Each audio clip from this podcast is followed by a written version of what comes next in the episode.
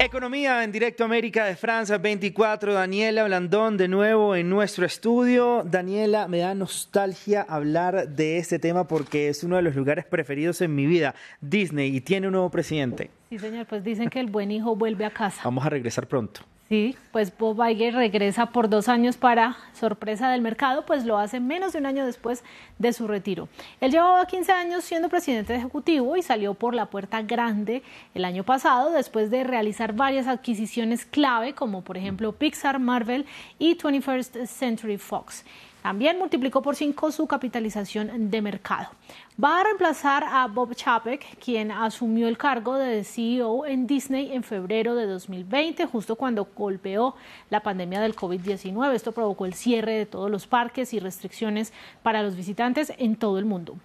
Iger se había quedado un año más para facilitar la transición, pero al parecer no dio resultado con su eh, sucesor.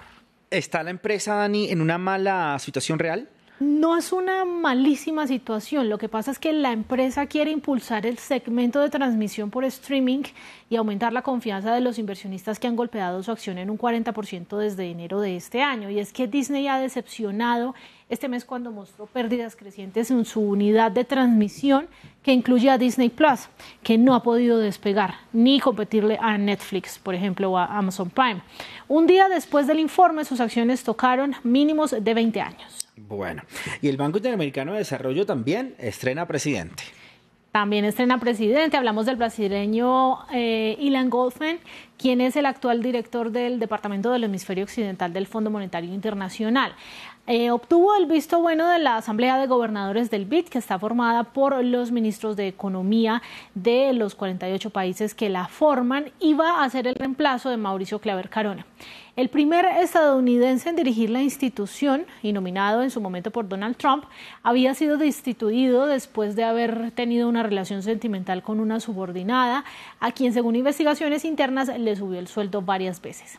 La importancia del radica en que es el banco de desarrollo más grande de América Latina. En 2021 colocó más de 23 mil millones de dólares en la región. Pero la selección de Goldman ha tenido tintes políticos. Sí, señor. También el expresidente del Banco Central de Brasil fue nominado por el presidente saliente de Brasil, Jair Bolsonaro. El equipo de Luis Ignacio Lula da Silva lo felicitó a regañadientes, a pesar de que en su momento fue muy criticado por el Partido de los Trabajadores cuando se desempeñaba en este cargo. Ilan Goldfen dejó el camino a, dejó en el camino a candidatos de Argentina, Trinidad y Tobago y México. Este último país lamentó su nombramiento.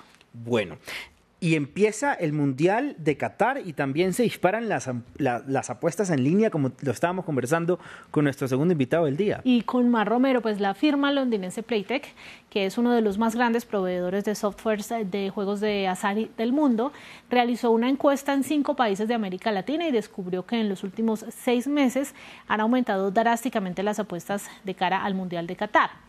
En concreto, 2.500 personas fueron encuestadas Perú es el país más activo en esta clase de apuestas, con más del 80% de personas que dijo haber jugado. Le siguen Colombia con el 75%, Chile con el 68%, Brasil con el 60% y en todo caso ninguno tiene menos del 50%. En Argentina es esta cantidad. Em, también hay que decir que hay riesgos asociados con esta actividad y en todos los casos menos de la mitad de los jugadores fueron advertidos de estos riesgos. Si bien la Copa del Mundo es un periodo importante para la captación de clientes y su reaprovisionamiento, también ofrece una gran oportunidad para la educación de los clientes. Ese es el momento en el que los operadores deberían aprovechar para educar y recordar a los clientes las herramientas de juego responsable disponibles, como los límites de depósito, los límites de apuesta, los tiempos de espera y la autoexclusión si, si es necesario. Eso es realmente clave. Los clientes deberían encontrar fácilmente estas herramientas de control en los sitios de apuestas. ¿Y cómo están los, los, mercados, Dani? Hablemos de los indicadores económicos. Bueno, tristes este lunes con excepción de Disney, que en operaciones previas al mercado se dispara más del 8%. Los mercados bursátiles mundiales sí se hunden por la ansiedad sobre los planes de la Reserva Federal de aumentar más las tasas de interés. Europa perdió durante toda la mañana porque los inversionistas temen que estas alzas puedan llevar a la economía mundial a una recesión. Y en Asia las pérdidas fueron incluso peores porque eh, China pues está anunciando más medidas anti-COVID y esto pues ha lastrado las bolsas en, este, en esta región. Dani, como siempre, gracias por toda la información económica. Mañana, más economía. Veremos qué tenemos para mañana. Veremos qué tenemos para mañana, con qué nos sorprende el mundo bursátil.